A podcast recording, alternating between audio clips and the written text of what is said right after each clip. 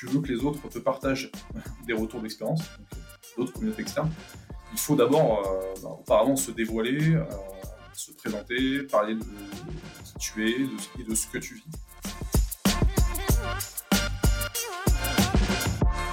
plus il y a des femmes tech plus il y a des rôles modèles qui se créent, plus ça attire en fait des femmes. C'est un sorte de cercle vertueux.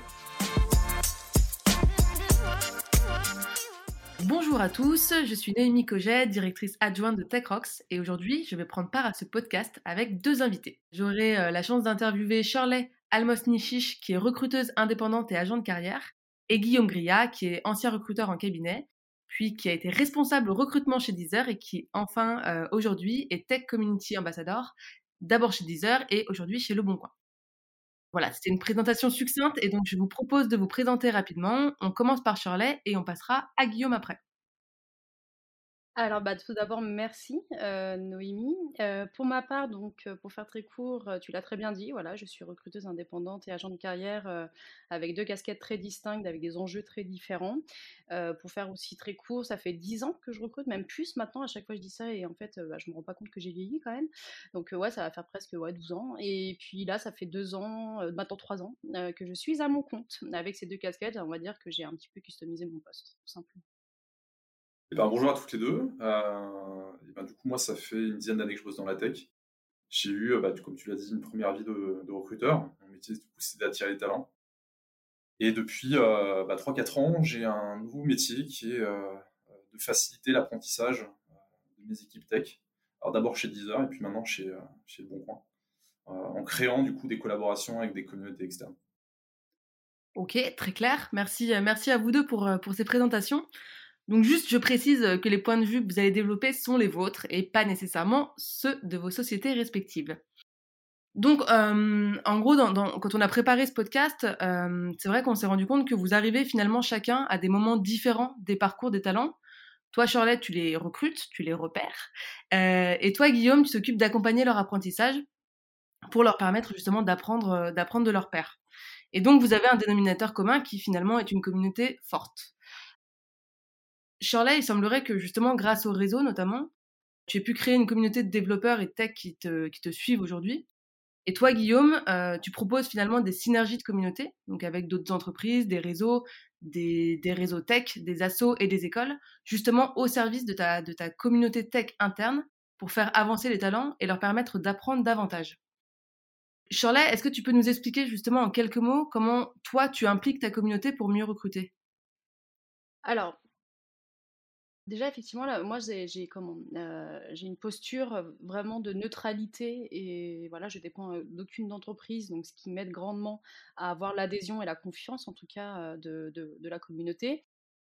Et donc, oui, clairement, ça me permet de bien recruter pour plusieurs raisons. C'est que déjà, effectivement, je lance parfois des, des sujets très libres sur des fois des sujets un peu tabous, que ce soit sur les sujets de rémunération, sur les sujets de processus de recrutement, euh, d'entretien technique. Et donc, la communication se fait souvent sur Twitter, mais pas que.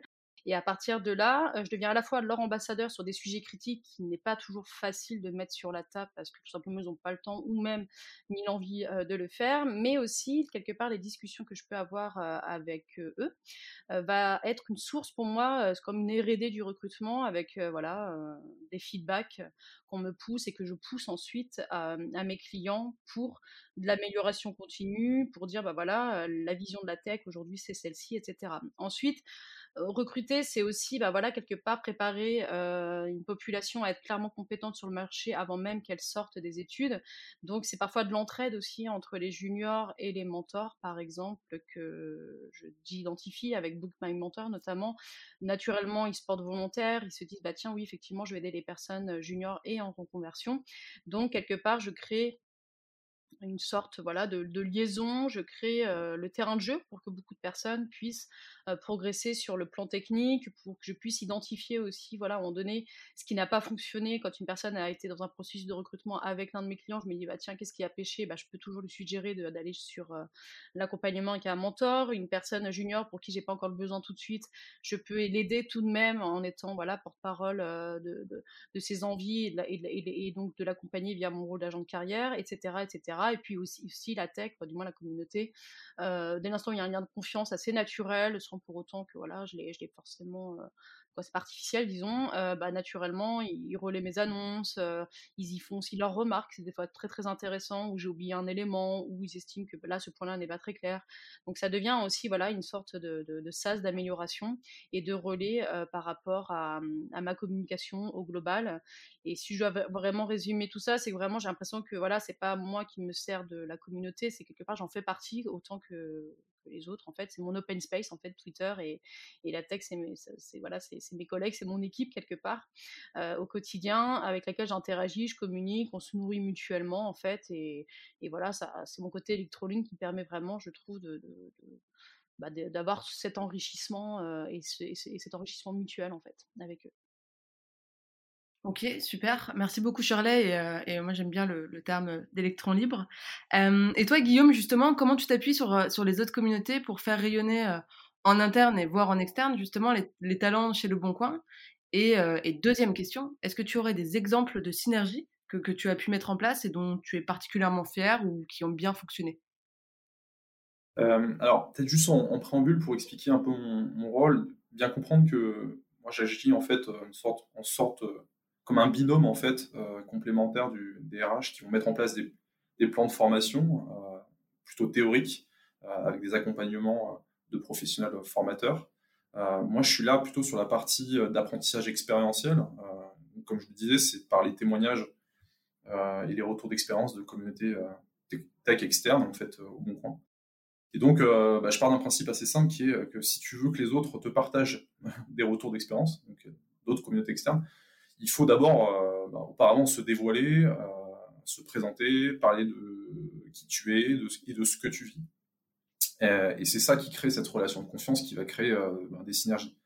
Donc je m'efforce autant que possible d'accompagner mes, communautés tech chez Le Bon Coin, ben, pas à pas pour les, pour les connecter à leur père, et ça nécessite ben, évidemment d'être très à l'écoute ben, de, de leurs attentes, de leurs souhaits, pour pouvoir après s'adapter.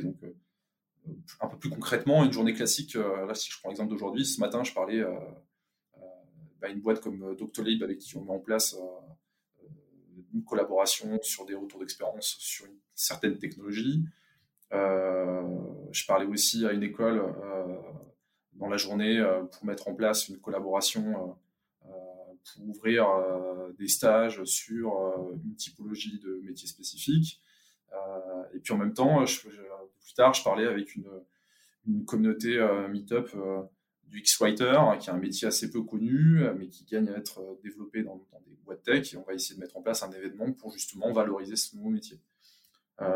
donc, en gros, j'essaie de m'adapter en fait aux demandes de chacun.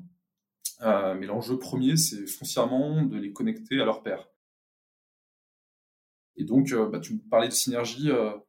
en fait, quand j'organise des événements, c'est souvent un coup à deux bandes. C'est-à-dire que ça peut, une conférence peut être un moyen de faire connaissance avec euh, une communauté ou avec un expert qui va après me donner l'occasion de pouvoir ben, adapter euh, un format euh, plus, posé, plus collaboratif, où l'objectif sera de, de comprendre les principaux enseignements que cette personne a tiré de son expérience. Parce que ce qui, est, en fait intéressant pour mes textes, c'est, pas tant l'histoire, je vais être un peu, un peu, un peu cash, c'est pas tant l'histoire que tu vas raconter la personne, mais c'est plutôt qu'est-ce que cette histoire peut provoquer à leur niveau, dans leur quotidien et dans leur compréhension de ce qu'ils peuvent mieux faire.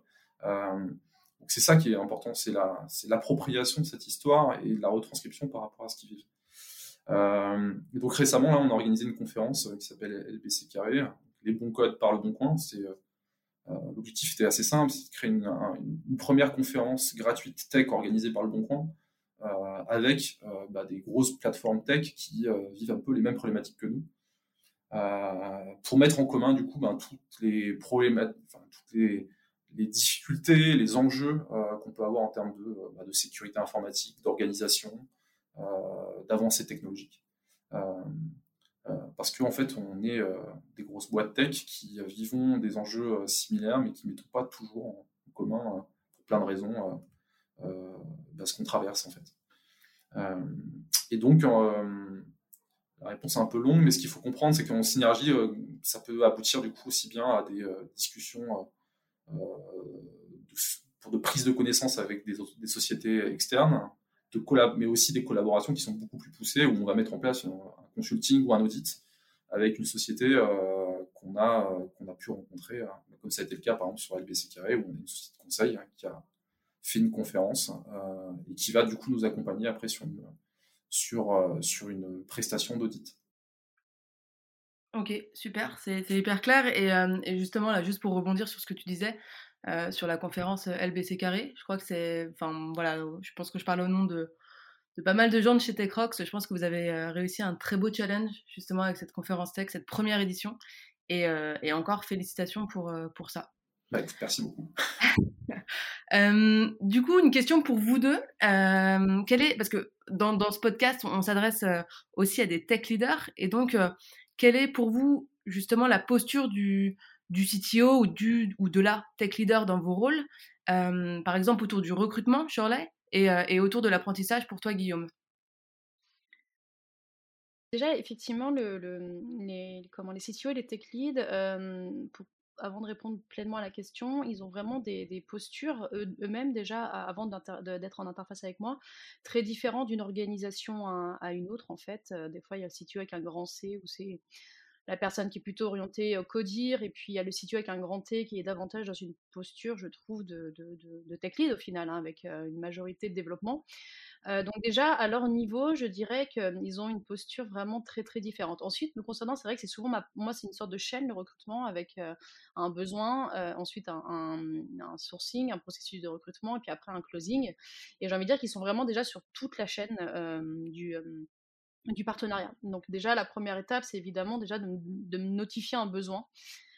qui vient souvent des CTO et des tech leads plus que des RH, étrangement. Alors après, c'est le monde de la startup, donc il n'y a pas souvent des RH. Euh, tristement d'ailleurs, mais voilà, ils arrivent, ils, identifient quelque part une faille dans leur organisation ou dans leurs compétences, euh, soit ils veulent élargir un réseau euh, premier déjà épuisé, ils ont déjà voilà contacté plusieurs personnes de, leurs anciennes expériences, soit ils n'ont pas le temps, là c'est plus dérangeant pour le coup, soit ils maîtrisent la tech, disons, mais ils ont moins l'aspect humain pour identifier, évaluer les personnes. Soit ils veulent multiplier les canaux de sourcing et ils ont par exemple beaucoup de recrutements réalisés sur une année et donc je deviens un canal supplémentaire. Soit ils sont pas forcément dans une démarche de visibilité, par exemple, sur un marché et donc à travers peut-être mes annonces ouvertes ou ma manière de communiquer, justement, le fameux point avec la communauté, par exemple, ça peut aider à être plus visible. Soit ils sont tout simplement en phase aussi avec voilà mon humour, mon, ma, vision du recrutement, mes valeurs, etc. Ils se disent bon bah là on a peut-être une chance d'avoir de bons recrutements avec moi. Donc ça c'est vraiment la partie déjà du besoin. Moi je vais vraiment challenger le besoin, je vais vraiment identifier leur culture parce que les dirigeants, je remarque que c'est leur culture qui va vraiment insuffler la réussite ou non d'un recrutement la, manière de, voir la qualité, par exemple, la manière d'identifier, ou du moins de penser le remote, la manière aussi de valoriser la tech à travers des outils, à travers la capacité à les impliquer au côté business, métier, etc. etc. Et donc, ils ont vraiment une dimension RH, en fait, hein, mine de rien bien plus qu'on imagine. Et donc, moi, à travers là, je vais tout de suite dire à quel point je peux être utile pour eux. Des fois, je leur dis, le problème, c'est pas moi, c'est ailleurs et donc là, c'est important de mettre le doigt en disant, bah, à un moment donné, peut-être votre sujet, il mérite d'être accompagné sur des sujets d'agilité, par exemple, ou ce genre de choses. Donc moi, vraiment, je vais identifier déjà vraiment le besoin, puis ensuite, dans tout le process, ça va être comment ils vont évaluer aussi les gens. Donc ça, ça a un vrai impact aussi. Euh, des fois, ils ont plein de bonnes intentions, mais l'évaluation, elle est trop longue ou euh, elle n'est pas complètement conforme au profil senior, junior. Euh, et donc là, je leur dis peut-être qu'effectivement, je leur donne des petits conseils, je leur donne des feedbacks candidats, je leur donne plein d'aspects pour qu'ils puissent prendre quelque part voilà, connaissance de leurs faiblesses, c'est important. Et puis après, au moment du closing, des fois, c'est la, la, vision du marché, par exemple. Ils ont une posture, bah voilà, peux-tu me donner des précisions sur les éléments de rémunération Moi, je construis mon équipe, ou alors, je ne sais plus exactement si on est en face par rapport à un marché. Donc, moi, je vais les aider, par exemple, à faire des comparatifs de salaire, ou à leur donner, bah voilà, des éléments de, calcul, en fait, entre le salaire que le candidat a maintenant et ce qu'il va prétendre après, en quoi ça peut être pertinent de me proposer un package, etc., etc. Donc vraiment, ça va être une sorte de partenariat où il faut toujours qu'on soit connecté. Tu vois, il y a une sorte d'itération continue. Euh, sinon, si on perd le fil, bah, ça devient des recrutements longs sur la longueur, où on se dit pas tout, où les choses ne sont pas claires. Et les pires, c'est vraiment effectivement ce que je disais tout à l'heure, c'est les personnes qui veulent euh, quoi les pires Relations, je dirais, commerciales, ce sont les personnes qui décident de faire appel à moi parce qu'ils n'ont pas le temps. Donc, je deviens quelque part la, seule personne qui gère le recrutement. Et là, c'est un problème parce que je ne suis pas l'entreprise et, et, le temps, ils doivent le mettre presque autant, voire même plus que moi. Euh, dans, le, dans le processus de recrutement. Et c'est en ce sens qu'ils ont une posture déjà avec du temps, de l'implication et une culture d'entreprise qui doit transparaître à travers euh, ni plus ni moins le, sujet du recrutement. Donc voilà, si je dois résumer vraiment mon, point de vue sur euh, justement quelle est la posture du CTO, c'est une posture impliquée, engagée, une posture où vraiment il doit se sentir concerné par le recrutement autant que moi, voire même plus, et il doit vraiment avoir conscience que les recrutements d'aujourd'hui sont vraiment la qualité de demain et la croissance d'après-demain de son soft. Et donc, à partir de là, il faut vraiment qu'ils prennent conscience que c'est autant un sujet que de faire des choix techniques, par exemple, ou même de choisir des locaux, ou même de, je sais pas, de, typiquement le CTO, ça va réfléchir à la levée de fonds, par exemple. Bah voilà, il s'implique sur les sujets comme ça, autant, bah, le recrutement, ça doit faire autant partie des sujets stratégiques pour son entreprise, en fait. Voilà, si je dois résumer sur cette question, en tout cas, de la posture et, des enjeux avec moi, et puis j'imagine peut-être avec plein d'autres cabinets de recrutement ou, voilà, acteurs du recrutement en tout cas. Et, finalement, du coup, là, sur ce que tu me dis aussi, c'est que tu as, un peu cette double casquette euh, euh, recruteuse et coach, enfin, d'une certaine manière aussi, euh, d'accompagnement. Coach, je ne sais pas si c'est le bon terme, parce qu'il y a un petit côté, on t'appelle des fois pour du coaching, et donc tu as la posture de coach. Moi, c'est presque une sorte de, de rôle de, de voilà de secouer dès l'instant où je suis euh, extérieure en fait et, et, je sais pas entre guillemets les mêmes leviers de crainte si je peux me permettre euh, une personne des fois qui est en interne, qui ose pas trop, tu vois, bousculer parce que tout simplement il risque son poste ou parce que c'est pas son rôle. Des fois, le recruteur, on lui demande pas ça, par exemple.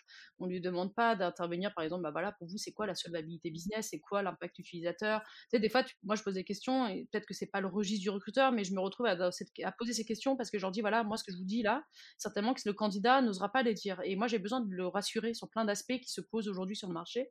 Et donc, oui, je secoue un peu et, et je sais pas si c'est coach parce que des fois, c'est pas forcément dans l'idée de vendre du coaching, par exemple, ou même dans l'idée de, que ça change forcément, mais leur insuffler des points qui bloquent, en fait. Moi, c'est vraiment des goulots d'étranglement. J'essaie vraiment d'identifier de, des, aspects dysfonctionnels. Et dès l'instant, l'idée, c'est de faire au succès, parce que moi, je suis payée au succès du recrutement quand même. Donc, c'est l'idée, c'est de dire, l'idée, c'est quoi? C'est de recruter. si on recrute pas, au pire, bah voilà, on, fait pas appel à moi, tu vois. mais, mais dès l'instant où il y a quand même la finalité d'être payé au succès du recrutement, c'est que de créer les conditions de succès. Qu'est-ce qui va faire que ça va fonctionner? Et des fois, je remarque que bah, un candidat, par exemple, peut très bien euh, fonctionner dans une structure.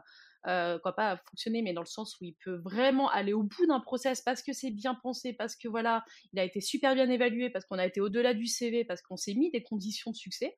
Et moi, j'ai mis, mis, un manifeste de qualité pour ça. Euh, et puis des fois, ce même candidat, en fait, avec un autre process et d'autres interlocuteurs et d'autres, euh, bah, ça va pas du tout le faire. Et des fois, tu te dis, mais en fait, le problème, euh, ça, permet vraiment de dire, bah là, à un moment donné, sachez que cette personne, elle a, eu une propale de telle boîte qui, est votre concurrent. Est-ce qu'il n'y a pas des éléments de réflexion à avoir, euh, de remise en question, dès l'instant où, avec vous, ça s'est arrêté dès le CV, par exemple? Moi, c'est ce qui s'est passé pas récemment, mais il y a longtemps. Et, et je leur ai dit ça, j'aurais dit, voilà, on fait un feedback partenariat, un bilan. Qu'est-ce que vous en pensez de ça? Et c'est vrai que des fois, c'est difficile de faire passer des messages. Et, moi, par contre, c'est mon rôle, quoi. C'est-à-dire que certainement qu'un candidat ne le dira jamais, certainement qu'un recruteur en interne ne le dira jamais, certainement qu'un RH n'est pas à ce point dans une vision du benchmark et, du des comparaisons.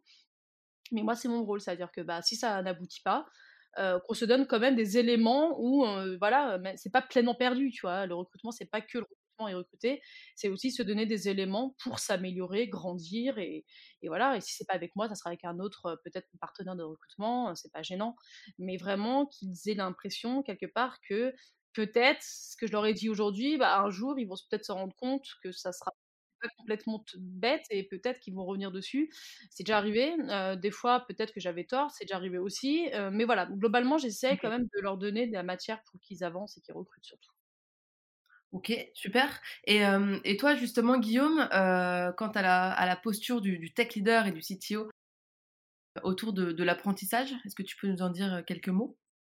Bah, Je pense qu'il y a plusieurs. Alors, c'est marrant, je réfléchissais à des casquettes, à des rôles. Euh, je pense que d'abord, c'est un gardien du temple, euh, puisque c'est lui qui est garant du delivery. Donc, du coup, c'est lui qui va permettre ou non à ses équipes de, bah, de monter en puissance sur des sujets dits annexes sur le papier comme la veille technologique, la contribution open source, enfin, plein de sujets sur lesquels qui, qui, sont coûteux en temps et du coup qui ne sont pas du temps de production entre guillemets. donc moi je dois voilà je dois m'appuyer sur un CTO qui a cette conviction-là. Euh, et lui, après, il doit composer avec euh, ben, un management, euh, que ce soit un board, un CPO qui est son bras droit, sur la partie produit, enfin qui est son binôme plutôt sur la partie produit. Mais bref, sans, mon CTO, moi je peux rien faire à mon niveau. c'est aussi un coach, donc c'est lui qui donne le tempo, qui stimule, qui encourage. Donc il garde la bonne distance pour pas rentrer sur le terrain, mais en même temps il porte les messages. Euh, donc c'est à lui euh, que revient euh, souvent je dirais, la promotion d'un projet un peu structurant qui va changer un peu d'ordinaire. Quand on lance une grande conférence comme ça qui n'a jamais été faite auparavant chez nous, ben, évidemment qu'il faut qu'il se l'approprie et qu'il y croit et qu'il porte le sujet assez haut pour que ce soit appuyé et encouragé bah, par l'ensemble des équipes. Mais c'est plutôt une, émulation collective que du top-down, on est bien d'accord. Euh, c'est en même temps aussi le gardien des clés, euh, c'est-à-dire que c'est lui qui choisit euh, d'ouvrir la porte ou bien de la fermer quand il s'agit de faire des collaborations avec des partenaires externes potentiels. Il a, il a son, ce droit d'arbitrage qui est, précieux aussi pour, bah, pour se concentrer sur des, sur des projets qui vont créer de la valeur pour tout le monde. et puis, voilà, je vais revenir aussi sur le fait que moi j'ai un titre d'ambassadeur, mais le meilleur ambassadeur, la meilleure ambassadrice, ça reste euh, un ou une CTO euh, pour la tech. Euh, donc c'est toujours un plus quand, cette personne est médiatique, quand elle incarne la culture de la tech et les personnes qui, composent les équipes. et parce qu'il peut clairement apporter des facilités des connexions qui, vont, bah, qui vont du coup alimenter entre guillemets mes projets. Mmh. Tout à fait. Ok. Ok, c'est très clair. Merci. Euh, du coup, merci à vous deux pour, euh, pour ces retours précis et, euh, et qui ne manqueront pas d'intéresser les tech leaders de la communauté Tech Rocks. alors, malheureusement, on arrive à la fin de ce podcast qui passe très vite. Et donc, donc Guillaume, je vais, je, vais, je vais te reposer une question rapidement, mais si tu avais un conseil à nous donner pour permettre justement à, à ces équipes d'apprendre toujours plus et permettre justement aux talents de grandir au sein de la société, quel serait-il? Bah, c'est un peu un conseil d'ailleurs qui s'applique à tous les métiers, hein, pas que à la tech, mais, c'est toujours ce que j'essaie de me dire, c'est quand tu quand es dans une boîte, il faut toujours que tu t'efforces de trouver euh, tes deux communautés. Euh, à la fois, ta première communauté, c'est ta communauté interne à la boîte. Donc c'est tes, pairs, en fait. Si tu es dev Android, euh, bah, tu arrives à évidemment avoir une, interconnexion très forte avec les gens qui font le même métier que toi pour gagner en compétences. Mais il faut aussi que tu aies un regard à l'extérieur de ton entreprise pour trouver ta communauté ou tes communautés externes, euh, qui peuvent être des communautés de pratique, qui peuvent être des communautés euh, euh, en lien avec des affinités culturelles. et ça peut être n'importe quoi, hein. ça peut être même des, enfin, ça, peut être des sujets extrêmement professionnels comme des sujets très personnels. je pense à des sujets en tout cas d'orientation sexuelle qui parfois peuvent aider certaines personnes de la communauté de tech à se rassembler. Et donc, toutes ces personnes-là, elles, vont euh, nécessairement euh, ben, t'accompagner dans ton apprentissage. Et euh, je dirais la chance, c'est quand on arrive à trouver une sorte de mentor, que ce soit dans sa boîte ou à l'extérieur, qui va t'aider en fait à, beaucoup mieux matérialiser le chemin que tu dois parcourir pour grandir dans ton métier. Voilà. Ouais, tout à fait. Et, toi, justement, Shirley, enfin, je pensais à toi parce qu'on avait, on a reçu récemment dans, le podcast Tech Rocks Caroline Chavier, qui t'avait cité aussi, je crois, dans le podcast, et justement qui nous parlait d'inclusion au sein du recrutement. Et est-ce que toi, tu aurais des conseils pour améliorer ces notions de diversité, d'inclusion au sein de la tech, peut-être du recrutement évidemment, mais voilà, au sein de la, tech. Alors déjà, c'est tout bête, mais en, en préambule, je trouve que ça peut être intéressant que cette question soit posée autant à des femmes qu'à des hommes, en fait. Euh, parce que, voilà, les hommes aussi, je trouve qu'ils ont euh, euh, leur mot à dire avec leur vision. Et donc, c'est intéressant quand il y a de la confrontation d'idées avec des hommes, parce qu'il y en a quand même beaucoup dans la tech. Et, et, voilà, donc déjà, sur ce point-là, je trouve que ça peut être intéressant que ce soit pas quelque part toujours les femmes qui finalement se bataillent avec voilà des idées un peu des fois elle parle et parle, et puis au final, le message, bon, bah, globalement, toutes les femmes pensent à peu près ça, quoi. Tu sais, des fois, on est un peu dans ce côté, euh, euh, alors que bah, déjà, toutes les femmes pensent pas du tout la même chose par rapport à ça, et ça peut être intéressant de créer vraiment des confrontations avec des CTO, euh, comment ils s'y prennent eux déjà aujourd'hui, à l'heure actuelle, qu'est-ce qui fait que ça bloque? Donc déjà, ça serait intéressant voilà, d'être plus dans des échanges, et presque ça pourrait être un podcast à part en fait, hein, vraiment de, de, confronter des idées sur le point. après, vraiment, voilà, si je peux quand même malgré tout ça, euh, vraiment euh, donner des tips, déjà, c'est d'aller à la rencontre des femmes. c'est tout bête, mais, vraiment, ça se provoque dans des communautés, à la, à la rencontre des femmes, notamment celles qui sont en reconversion, parce que pour beaucoup, c'est une seconde voie professionnelle, en fait, hein, le, développement, c'est ce qu'il disait, je crois d'ailleurs, Damien Cavaillat, c'est que beaucoup de femmes sont présentes dans, les métiers, dans, le schéma de la reconversion dans la tech. Donc, c'est quelque part qu'elles aient un rôle modèle, un mentor, masculin ou féminin, leur donner une chance sur plusieurs projets, faire du coaching pour combattre le syndrome de l'imposteur et leur dire, bah voilà, vous avez votre place, quoi. Vous, vous êtes légitime, vous étiez avant sur des métiers, je sais pas, peu importe d'où vous venez, il faut arriver à vous imposer, à dire que vous êtes tout autant légitime. Et moi, j'ai pu voir à quel point, des fois, dans des organisations, c'était compliqué parce qu'il y a des biais énormes. Euh, déjà, quand euh, une personne, femme ou homme, vient du monde de la reconversion, bah, c'est pas assez élitiste, il n'a pas le niveau, il n'a pas fait une école d'ingé. Il suffit en plus que tu aies fait un métier avant qui soit décrié euh, dans le sens décrié, c'est-à-dire qui, qui renvoie le biais de la, de, la femme tout de suite, si tu par exemple été esthéticienne ou je sais pas, tu as eu un autre métier ultra orienté entre guillemets par la population féminine, bah tout de suite on va se dire bon bah en fait le niveau est encore moins au rendez-vous. Donc tu pars euh, entre guillemets, de plus loin, encore plus que les personnes qui sont déjà en reconversion. Donc il y a vraiment ce, parti pris de se dire, bah, moment donné, en fait, euh, ta vie d'avant, elle existe, elle, a de la valeur, et ensuite, derrière, maintenant, tu te fais accompagner, tu te fais aider, et tu t'imposes euh, en, tant que, voilà, en, tant que femme, et les personnes qui veulent recruter des femmes, qu'elles aillent à leur rencontre, c'est pas... Euh, voilà, ça vient pas comme ça des femmes qui postulent. Déjà, il y en a beaucoup qui le font pas et, qui ont besoin de se sentir 100% légitimes pour postuler à, un poste. Ensuite, deuxième point, bah déjà que les femmes, une fois qu'elles sont déjà en poste, il n'y a pas que l'idée de faire entre guillemets du quota et, voilà et qu'elles soient nombreuses, ça suffit pas en fait. Il faut qu'elles soient vraiment à un stade de, s'affirmer, d'avoir des rôles de responsabilité, donc de tech lead, parce que plus il y a des femmes tech lead, plus il y a des rôles modèles qui se créent, plus ça attire en fait des femmes. C'est un sorte de cercle vertueux.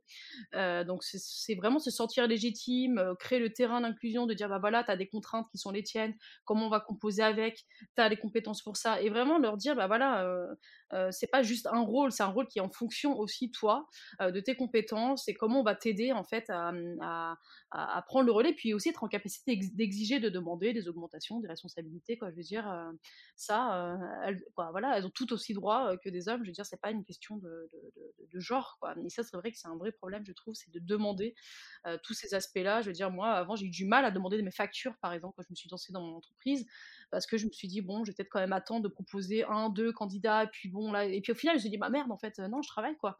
Et puis au final, euh, non, c'est pas gênant que de parler d'argent, c'est pas gênant que de demander une augmentation, c'est pas gênant, c'est c'est mon taf en fait. Et dès l'instant où j'ai pris de l'assurance aussi beaucoup plus dans mon métier, bah c'est devenu quelque chose de complètement normal et, d'acté. Et enfin, euh, qu'il y ait, comment dire, qu'il y a en interne de vrais relais aussi pour créer de la diversité.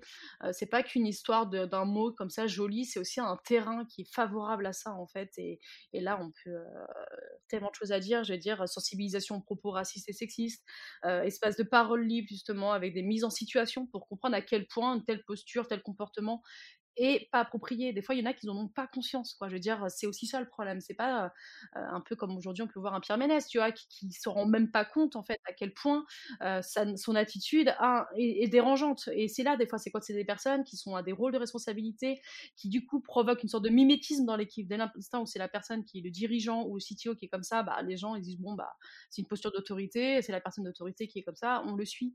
Euh, et donc c'est du mimétisme. Et donc des fois c'est des gens qui sont qui ont un capital sympathie énorme en étant graveleux, tu vois, graveleuse ou, en faisant des blagues dégueulasses, etc. Donc du coup, ils se disent, bah, j'ai un capital sympathique grâce à ça, c'est comme disait Pierre, c'est mon personnage, donc j'ai, on m'adule. Donc c'est à quel point en fait tu crées un terrain où en donné tu mets des règles, typiquement des, un guide de bonne conduite dans un Slack, dans des supports de communication, ce genre de choses, prendre des vraies mesures de sanctions et pas juste dire bon bah là c'est pas très bien en fait, hein, c'est pas super, tu vois.